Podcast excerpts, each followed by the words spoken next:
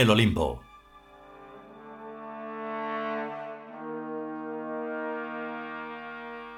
Trigésimo cuarto capítulo. Primera parte.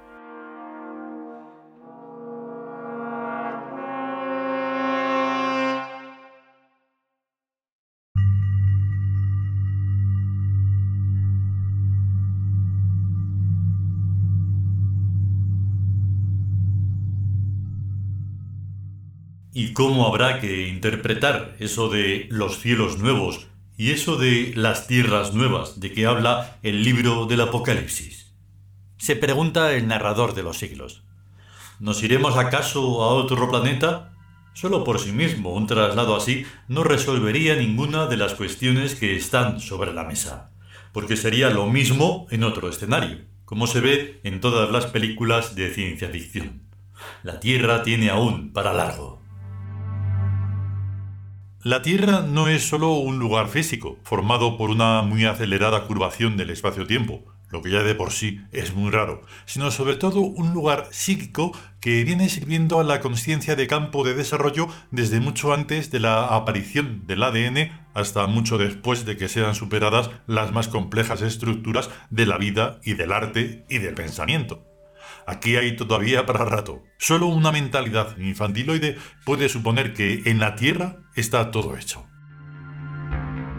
Los infantiloides son impacientes y se hartan pronto de cualquier cosa que estén haciendo. Ya están cansados de la Tierra y lo que ahora quieren es irse a correr, a correr, a correr por las estrellas.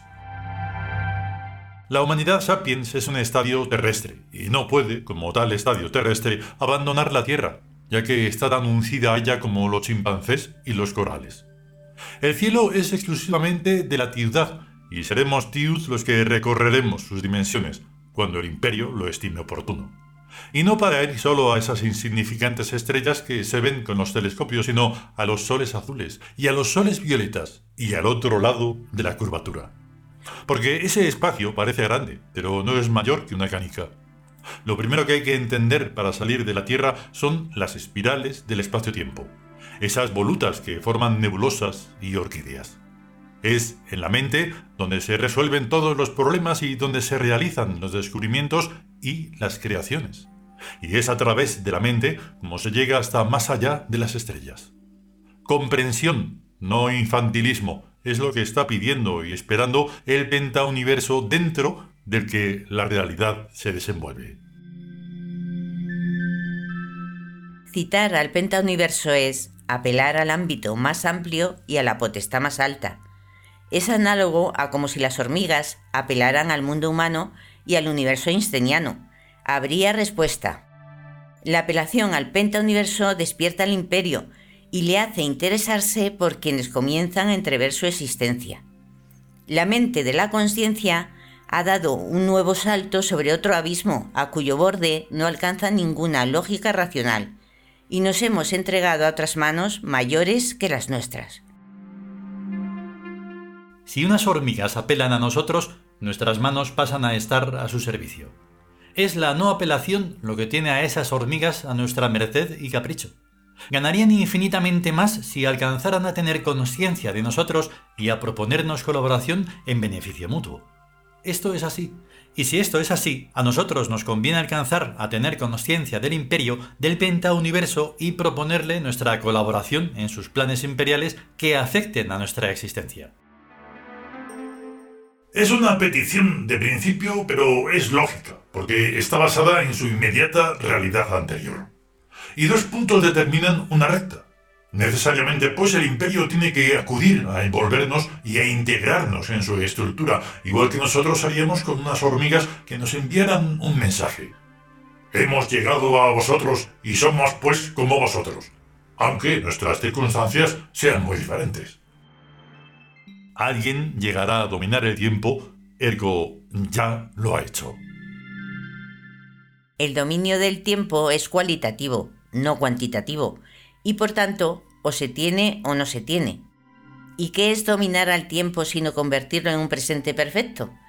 La correlación del presente con el espacio es el lugar psíquico, la casa, el alma, en el que coexisten las épocas como si fueran habitaciones. Se puede estar en una habitación o en cualquier otra, pero siempre se está en la misma casa. Se puede así estar en una época o en cualquier otra, pero siempre estaremos en el mismo presente perfecto compuesto por infinitos presentes integrados. La clave es el yo, el K de la conciencia personal, la suprema certeza y convicción de ser y del ser. Toda vivencia está en presente. El pasado es angular, el futuro es angular. Algo gira dentro de nuestras mentes que nos va haciendo ver el pasado a un lado y el futuro a otro. Pero nosotros seguimos estando en la misma habitación y en el mismo tiempo, en la misma casa y en el mismo presente perfecto. Efectivamente. Por más que nos cueste creerlo, seguiremos eternamente estando en todos los presentes del espacio-tiempo. En Egipto y Fenicia y Grecia, a todo lo largo de los Alpes y en todos los lugares donde están habitando nuestras almas, reencarnación tras reencarnación.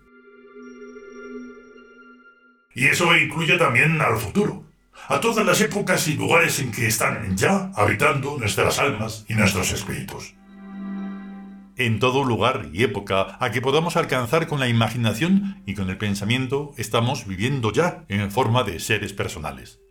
Hablamos de Birk porque allí somos gloriosos y poderosos como dioses, y hablamos de cualquier lugar y época de la historia porque en tales coordenadas estamos también viviendo, como personas que realizan las funciones que deben cumplir en servicio del imperio y adquieren las experiencias que deben obtener para ir madurando en gracia y sabiduría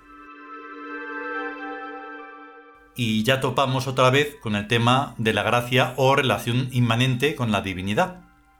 Lo que nos enseña que el sentido de todas las vidas es cumplir con el deber, cualquiera que sea este en cada caso y situación, ya que eso nos hace gratos al imperio, sabios y poderosos. Efectivamente, primo.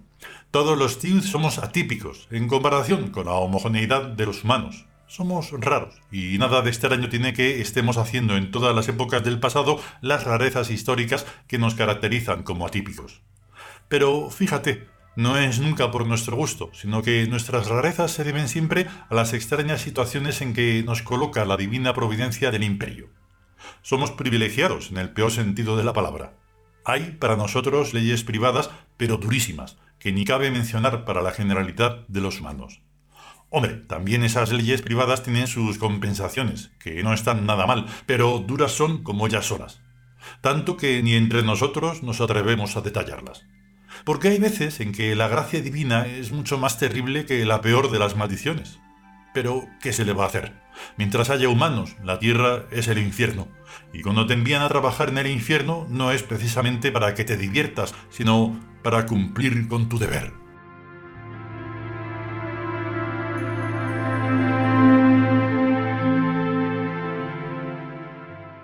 continuará.